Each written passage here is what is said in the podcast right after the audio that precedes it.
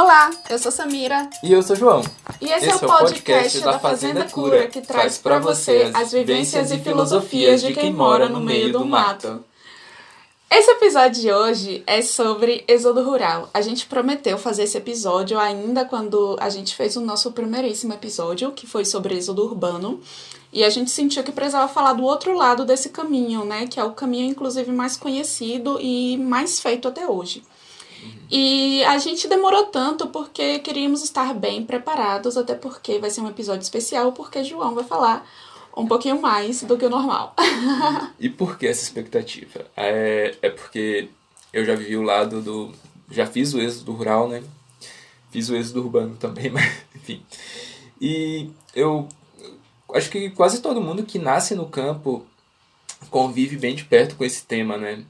Seja quem vai, né? Quem vai para a cidade, seja quem fica, né? Acho que o êxodo rural tem essas características. E eu fui, né? E agora voltei, tô aqui. Enfim. Então, conta aí um pouco para as pessoas como é esse sair da roça e, e por que as pessoas saem. É, acho que todo mundo que nasce aqui, ele meio que, que tem o, no sair da roça de ir em ir para a cidade como é, uma opção, né, ou algo que está ali bem de perto, né? eu gosto de falar que tem as, tem as pessoas que.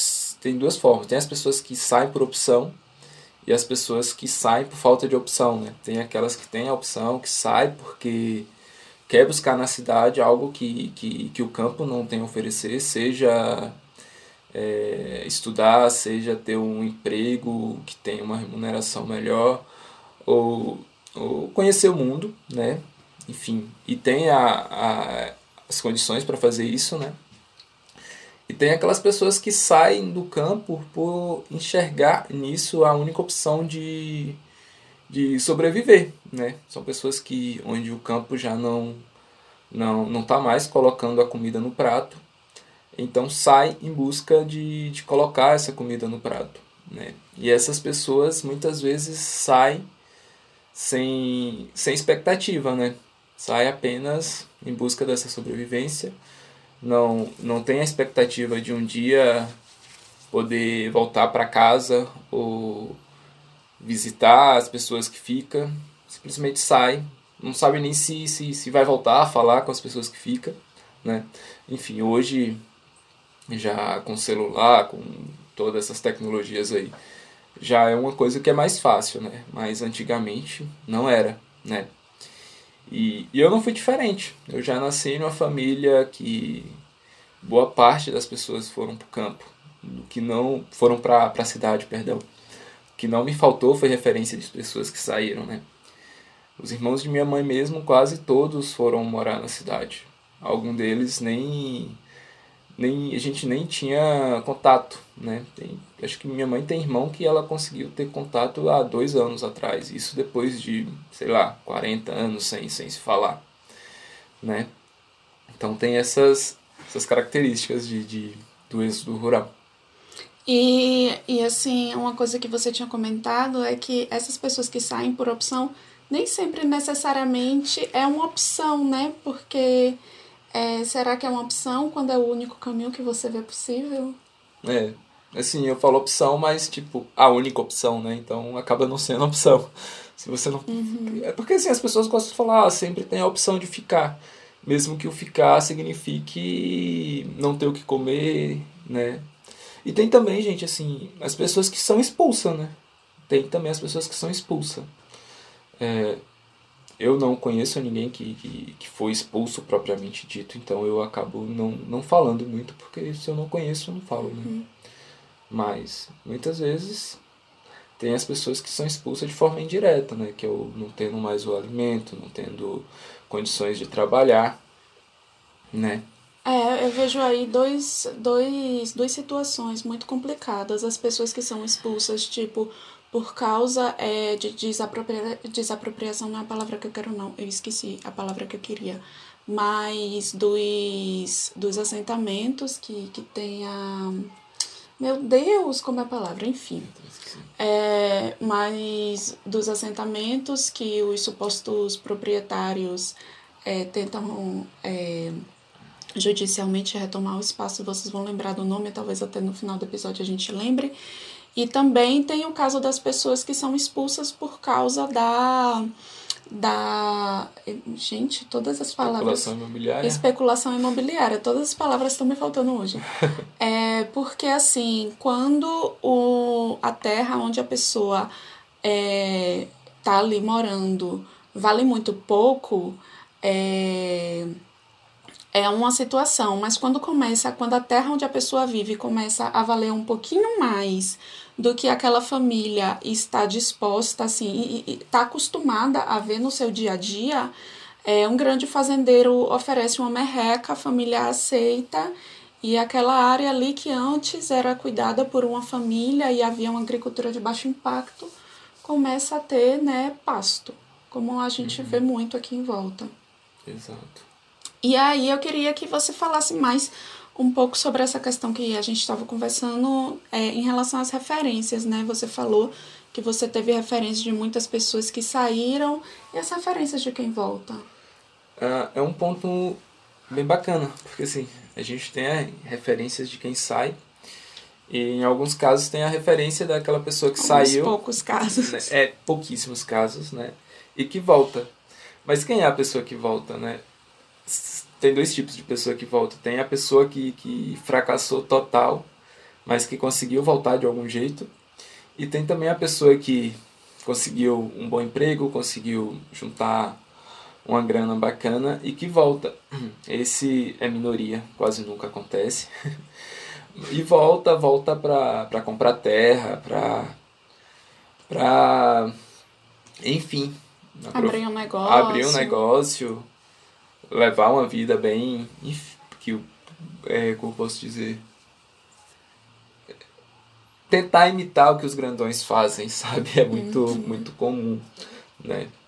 Quando a pessoa consegue juntar um dinheirinho e consegue voltar, muitas das vezes ela volta querendo viver a vida daquele que o expulsou um tempo atrás. Acontece. E, fala um pouco também da questão da, dessa volta das pessoas com a Covid, né? Porque, ah, é, localizando as pessoas que estão é, escutando talvez em outro momento, esse podcast está sendo gravado em julho de 2020, a gente está no meio da pandemia e estamos vendo na prática um retorno massivo das pessoas, é, é, enfim, que, que fizeram o êxodo rural aqui para a região onde a gente está. Fala um pouquinho disso. É, bacana. É, a grande maioria das pessoas que saem do, do campo e que vai para a cidade, elas acabam morando na, nas zonas periféricas, né? Acabam encontrando emprego na construção civil, algo assim, né? E aí nessa pandemia, o que está acontecendo é que essas pessoas perderam o emprego e não tem mais condições de ficar lá, né? Porque as contas não param de chegar, é, o alimento começa a faltar e essas pessoas se, se, se veem obrigadas a voltar para casa, né? E aí muitas, a gente tem aqui na região, né, nas cidades vizinhas, muitas pessoas retornando.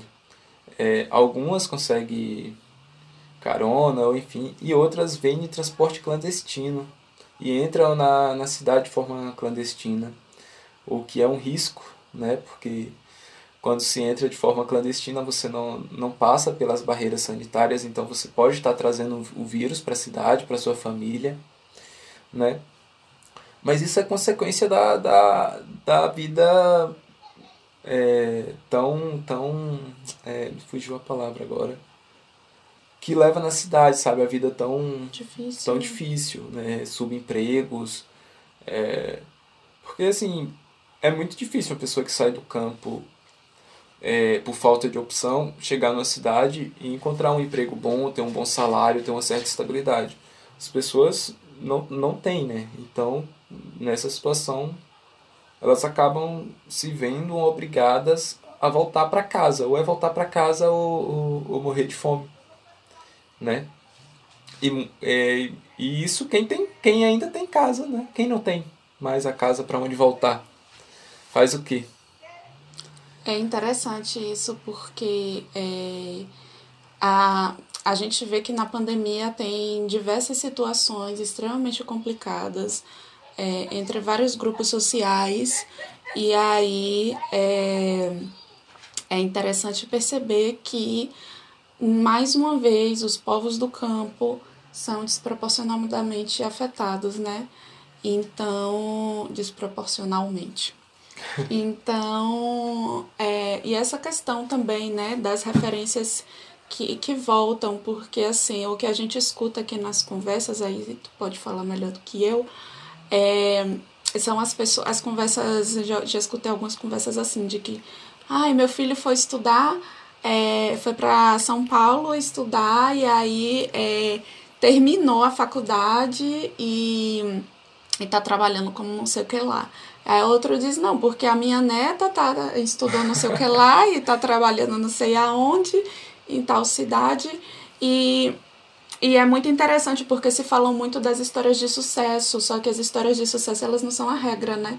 Com certeza. Eu acho que para cada história de sucesso Bom, primeiro é bom falar que assim, normalmente, acho que na grande maioria, é, essas histórias de sucesso, essas pessoas que têm história de sucesso, já sai daqui sabendo que vai ter uma história de sucesso, né? uhum. né? Porque tem condições para construir uma história de sucesso. Não é o acaso, né? Mas enfim, são as histórias que são contadas e que são repercutidas. Normalmente as famílias que que que, que têm os filhos lá mas que não tem uma história tão bonita assim para contar, não falam. Simplesmente falam, ah, meu filho tá lá, tá bem. Mas não fala o que, que ele faz, se trabalha, no que trabalha. Porque ninguém quer, quer mostrar isso, né?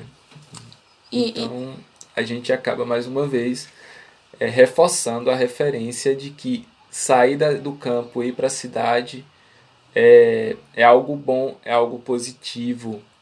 É, então, quem fica e vê essa, e, e ou escuta uhum. essas histórias sendo contadas, vai querer sair porque nossa, eu também quero sair, eu quero ir para a cidade, eu quero estudar, eu quero é, me formar e arrumar um bom emprego, comprar o meu carro do ano, ter meu apartamento, né? Ser, ser uma referência, eu quero ser alguém. Só que assim, como eu falei no início, quem tem essas histórias, quem tem esse sucesso, já sai daqui sabendo que vai ter. Quem sai daqui sem saber se, se vai ter um teto para morar quando chegar lá, se vai ter uma comida no prato, normalmente não vai ter essa história de sucesso para contar. E essas pessoas são meio que esquecidas. Essas, essa, essas histórias não são contadas. E, e é muito, muito importante pensar nisso, porque tem a questão da própria referência de sucesso, né?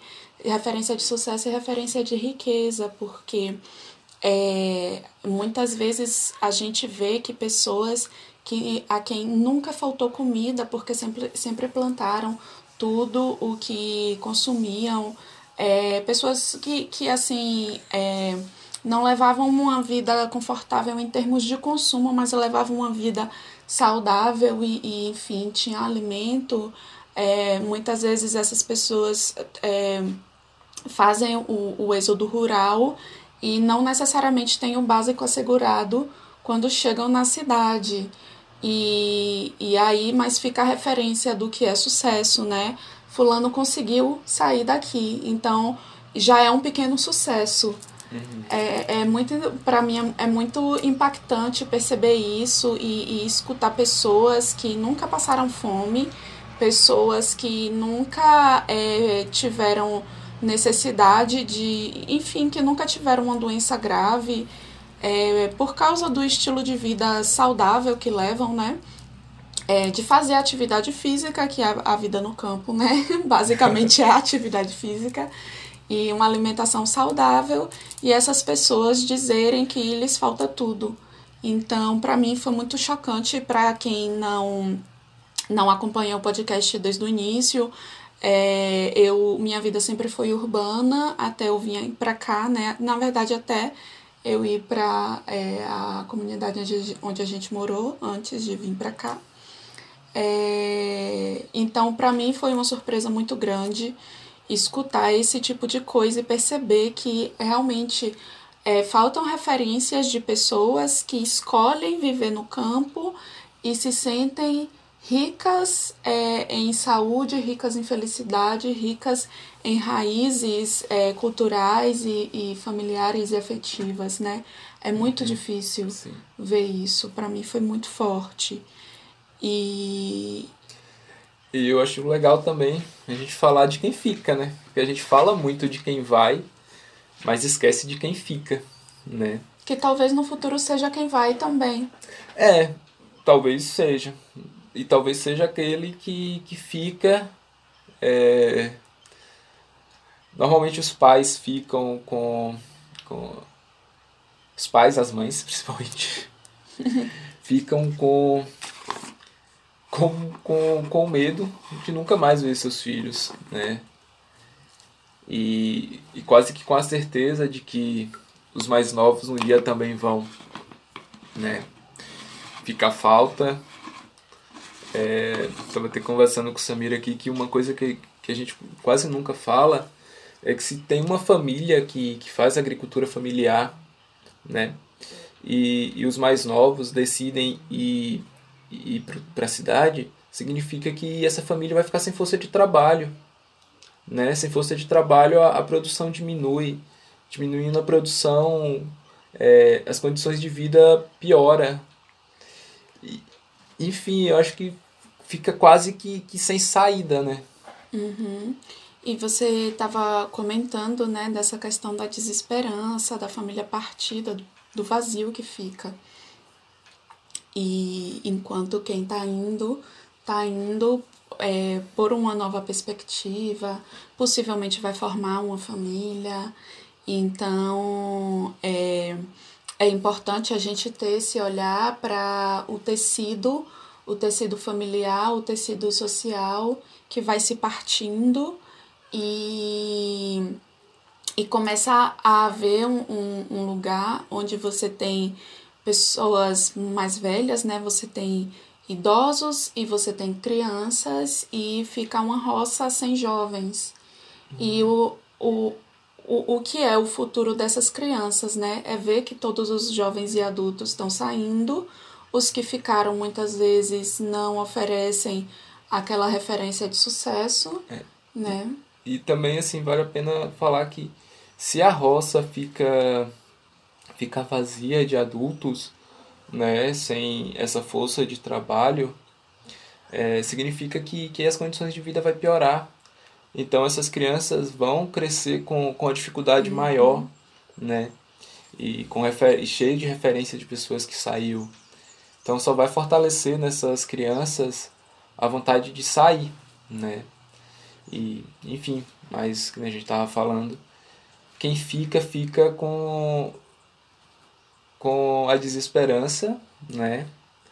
Fica com a falta, fica com fica na torcida para quem saiu ter, ter sucesso, alcançar seus objetivos. E quem sai, sai, por mais que saia triste, mas sai com, com expectativas, expectativas de melhorar de vida, né? Uhum. Que eu acho que é o que todo mundo que sai de um lugar e vai para o outro sai nessa expectativa, né? E quem fica, fica com a falta de expectativa. É, e, e, e essa falta de perspectiva eu acho que o dinheiro que muitas vezes chega através de quem foi embora, né? Porque muitas vezes quem vai embora manda o dinheiro. E isso e pode-se pensar que esse dinheiro é, é uma, uma compensação total, ou talvez até uma compensação ainda melhor do que a presença da pessoa.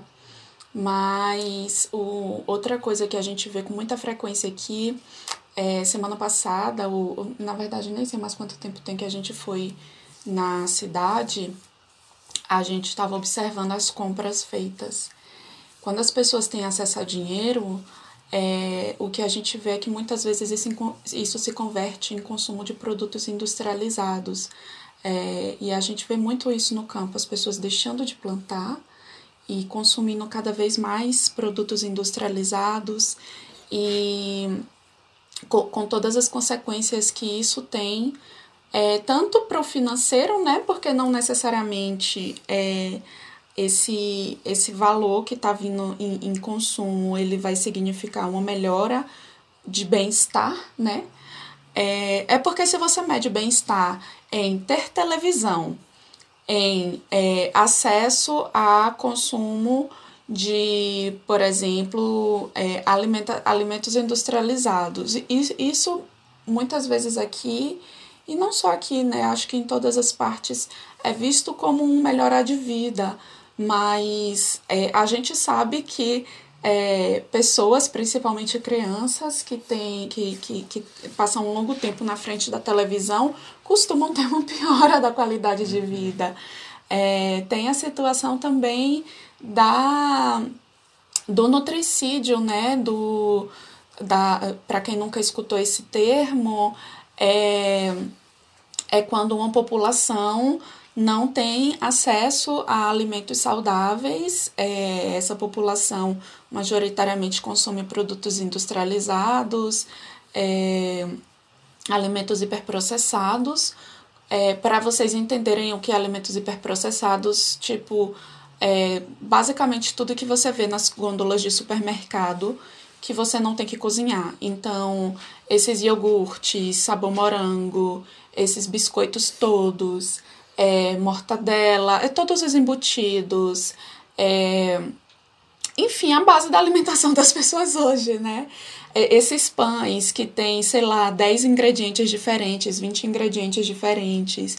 Se você vê algum, algum ingrediente que você não consegue ler o nome, é, provavelmente ali já é um grande indicador de que é um produto é, hiperprocessado. Então, é, o nutricídio é justamente as pessoas se alimentarem daquilo que vai matar essas pessoas, né? Então, é, entre pessoas de baixa renda, aumenta cada vez mais diabetes, pressão alta é, e, e outras doenças relacionadas com doenças crônicas e também agudas é, como câncer também relacionado com esse consumo de alimentos superprocessados. Está muito claro, por exemplo, o, a relação entre o consumo de embutidos e o câncer.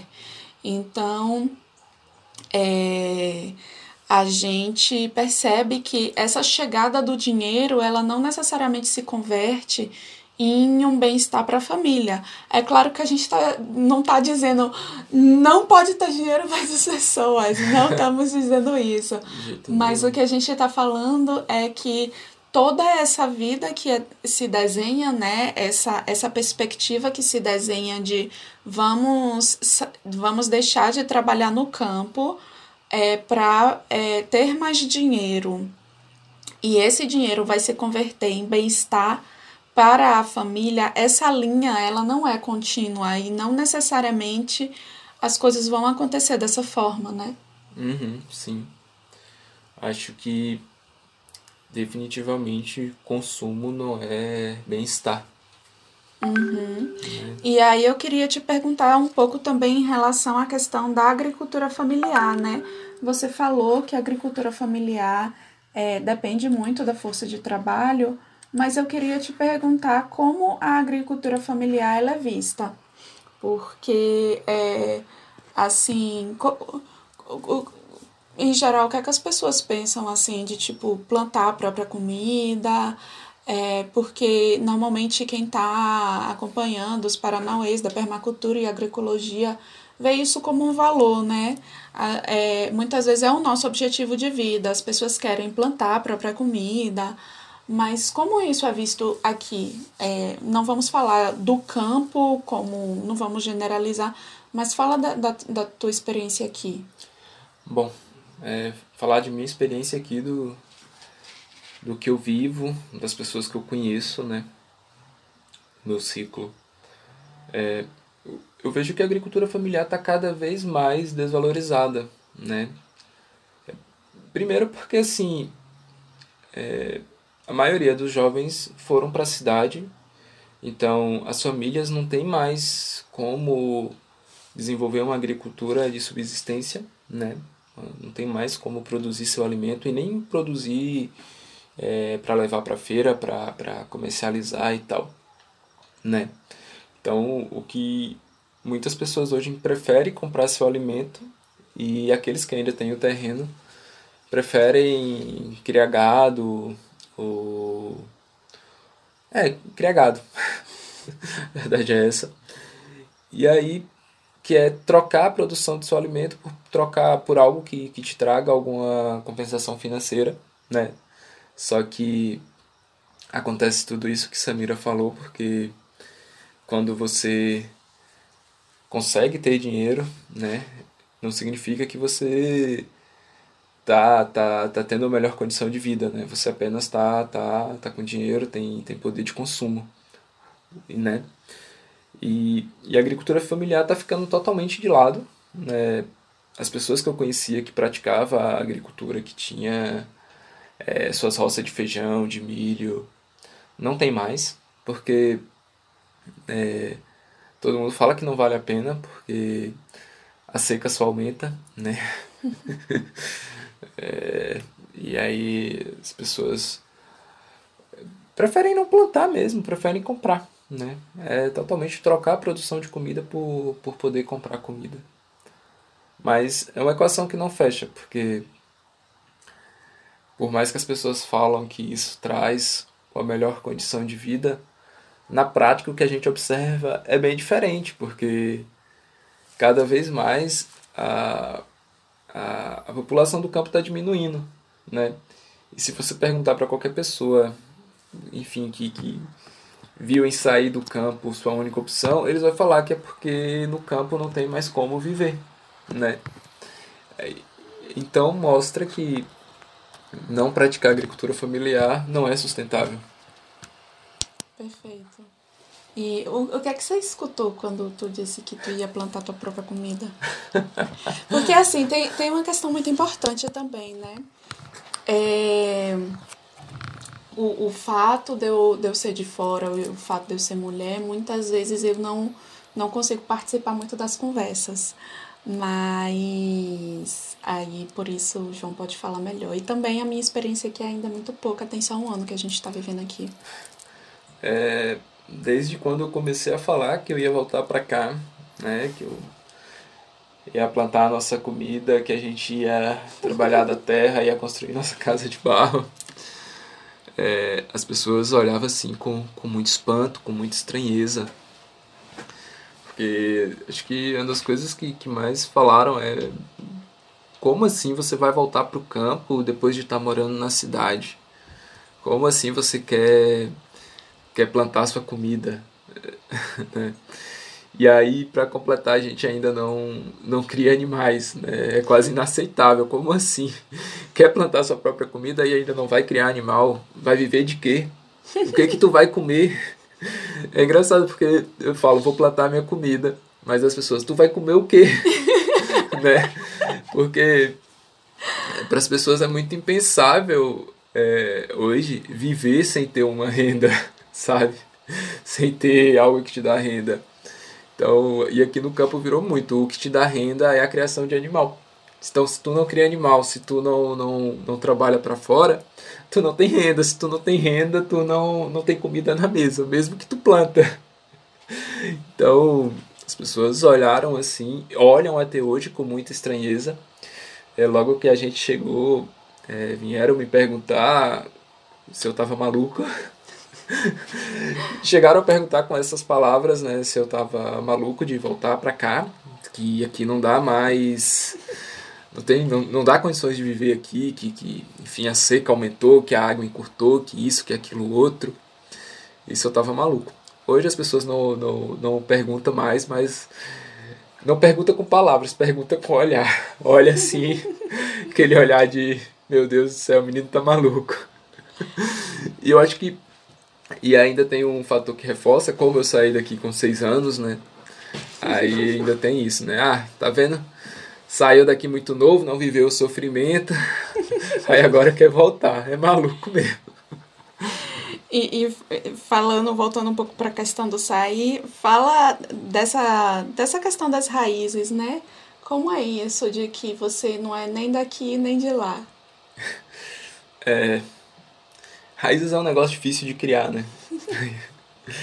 e quando tu tem e e é arrancado, para criar de novo fica difícil. Então quem sai daqui, né, quem arranca suas raízes aqui e tenta enfincar num, em um outro lugar, é muito difícil. Primeiro porque assim, tuas, tuas raízes tá tá numa terra, é bem macio para crescer, aí tu vai para uma cidade concretada. É difícil de criar raízes no concreto. E também quem tá lá não, não olha com, bem, com bons olhos, né? Quem chega. Não olha. A verdade é essa. Você sofre um pouquinho. As pessoas te olham como o menino da roça. Então fica difícil de você criar raízes. E, também fica difícil você criar raízes porque é um mundo tão diferente, um mundo que você nunca viveu, um mundo que você não conhece. E aí você vai, você não cria raízes lá. E se você voltar, você dificilmente vai conseguir criar raízes aqui de novo, porque você vai ser visto como a pessoa que está voltando. Você não vai ver, você não vai ser visto como a pessoa daqui. É a pessoa que está voltando, né? É, fica difícil você recuperar essa identidade. Fica difícil até as pessoas voltar a acreditar em você, porque ah, menino da cidade, não sabe fazer as coisas, né? Você fica meio que sem canto, você fica solto. E, e é, é puxado porque, assim, esse, esse, do mesmo jeito que essas raízes arrancadas, é muito difícil que elas voltem a crescer. A, o, o tecido social, o tecido familiar que é, é. partido, é, né? É, e falando nisso de tecidos partidos, é, é algo difícil, né? Eu conheço, enfim, pessoas que que foram para a cidade e que hoje tem vontade de voltar, mas acaba não voltando, né? Mesmo tendo as condições perfeitinhas naqueles casos lá, eu consegui para a cidade, tive sucesso, consegui ganhar dinheiro, consegui juntar dinheiro e, e tem vontade de voltar, mas acaba não voltando porque a volta é, ia significar uma segunda ruptura com laços familiares, porque essas pessoas que nem a gente falou no início, essas pessoas que saem daqui muitas vezes cria tem família lá, né? Então voltar significa tornar a romper com a família. E, e é muito duro romper duas vezes, né? Enfim, conheço pessoas, parentes que, que falam isso. Tenho muita vontade de voltar, mas eu não volto porque voltar significaria é, me afastar dos meus filhos, dos meus netos. E, e eu não, não quero passar por isso, né? É, essa ruptura de tecidos também vale a pena falar de pessoas que vai e tem um distanciamento do, dos familiares, né? Muitas pessoas que, que foi e muitas vezes não conseguiu se despedir de um pai, não se despedir de um irmão, de uma mãe, porque estavam lá, né, lá longe, sem condições de voltar e acaba perdendo alguém na família e não tem condições de, de, de, de se despedir. E esses são traumas que as pessoas carregam, né? Não tem como não carregar. Então são essas rupturas de tecidos que, que, que não, não se restauram. Elas é, são, são laços que quebrados que, que não tem como ser remendados, né? E isso tudo ajuda a dificultar o enraizamento, né? e todo o impacto que tem na comunidade como um todo, porque se, se isso é a normalidade das famílias, é, como, como isso impacta as crianças, como isso impacta os idosos, como isso impacta a cultura local, uhum. como isso impacta a identidade de um povo. É, e o povo sertanejo, contextualizando também para quem não sabe, é, a Fazenda Cor é aqui no sertão da Bahia, o povo sertanejo, assim, ao, ao, desde o século XIX, né, vive essa história de partidas e, e, e é, muito, é muito difícil porque é um povo que, onde chega, é muito discriminado, o sertão é discriminado para quem fica, o sertão é discriminado para quem sai. Então, e, e, e é um povo que carrega todas essas cicatrizes, de todas essas separações, de todas essas raízes arrancadas e de todas essas feridas que nunca cicatrizaram. É, verdade. E assim, só para frisar que, que a gente falou no, no começo, né? A gente está falando muito mais das pessoas que saem por falta de opção do que as que saem por opção. Claro, aquelas que saem por opção, que saem por, por querer estudar e tal. Na maioria das vezes não tem essa ruptura de tecidos tão forte, né? porque são pessoas que, que, que, por mais que tenham o distanciamento é, no espaço, né? são pessoas que podem visitar, que podem voltar para ver a família, ou, ou, a família pode ir visitar onde está. É, tem o distanciamento, mas não tem o afastamento. Né?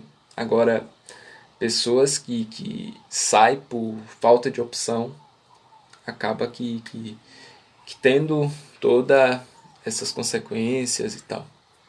E agora conta um pouco para a gente encerrar sobre a sua experiência, né?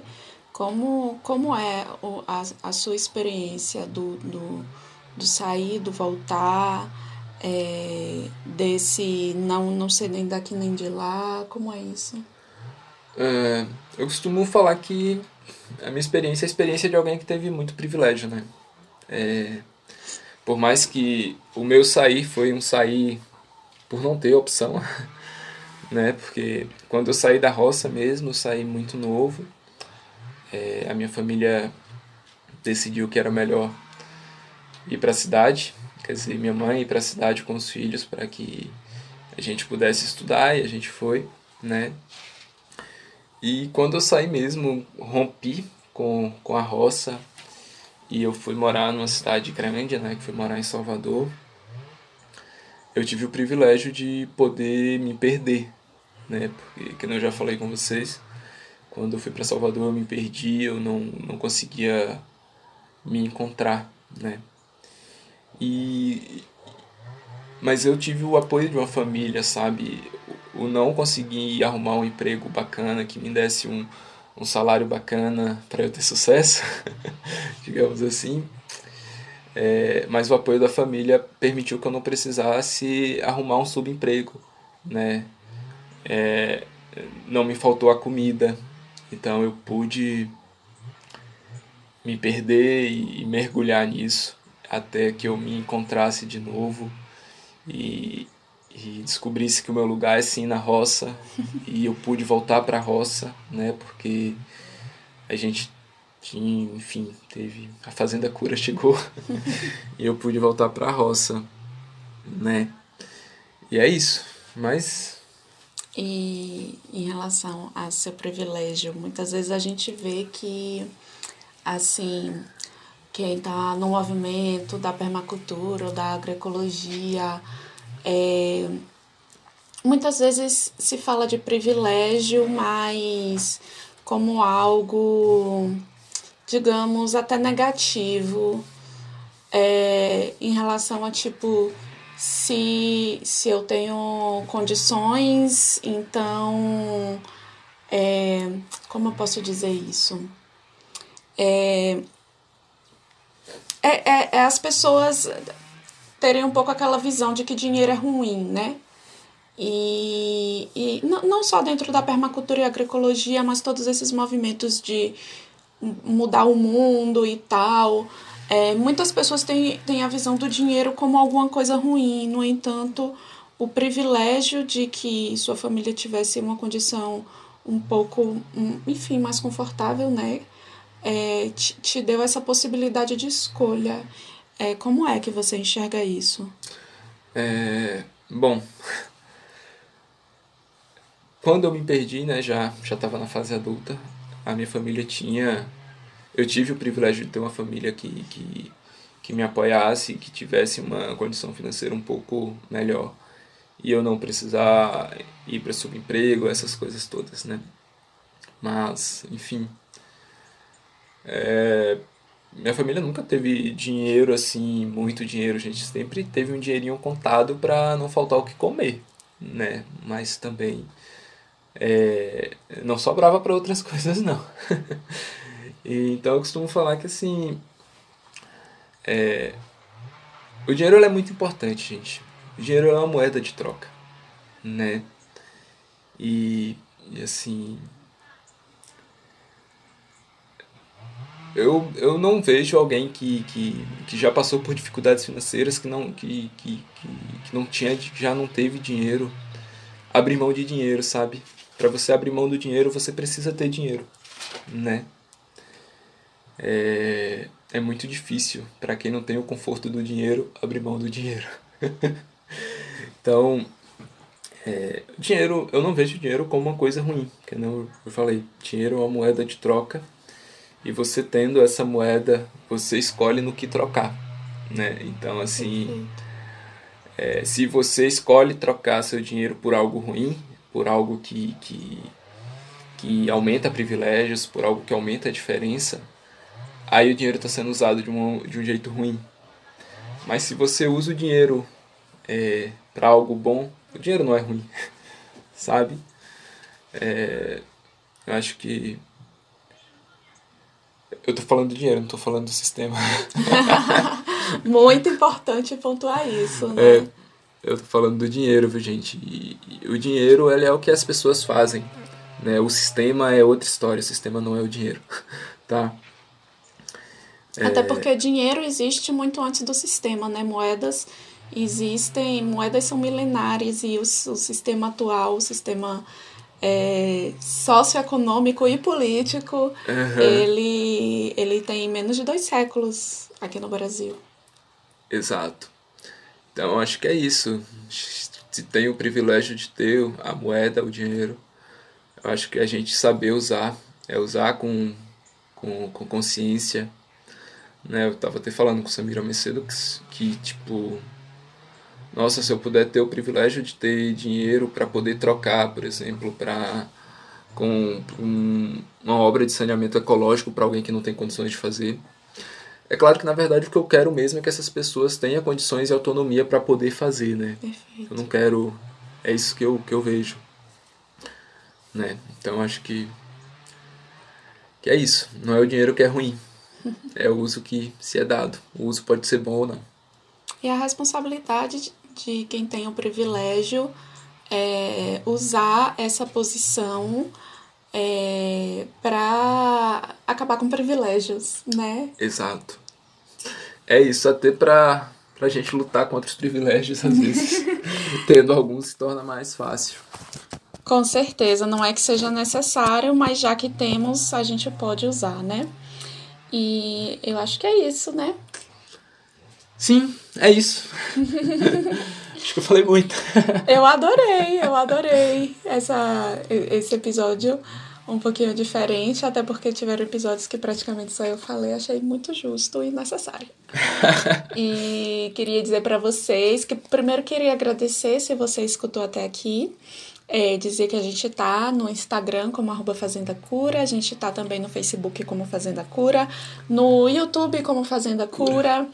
É, também temos um canal no Telegram é, e no WhatsApp, canal de transmissão, para vocês, caso vocês desejem receber notícias diárias, reflexões, dicas é, da Fazenda Cura, né?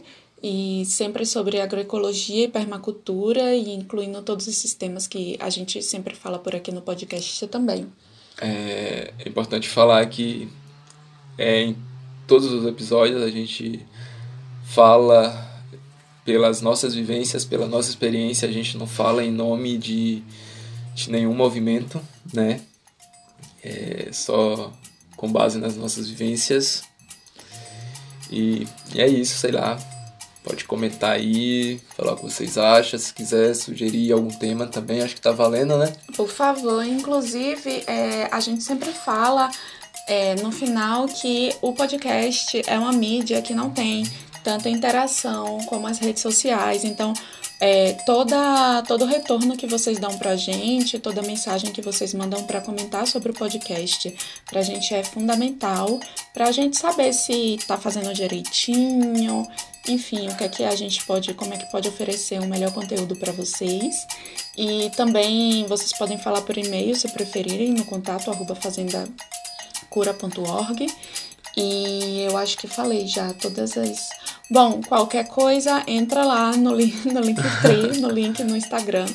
E vocês vão ver lá todos os nossos links, uma lista de links E é isso, gente. Muito gratos. É isso, gente. Valeu. Tchau, tchau. Tchau e até a próxima.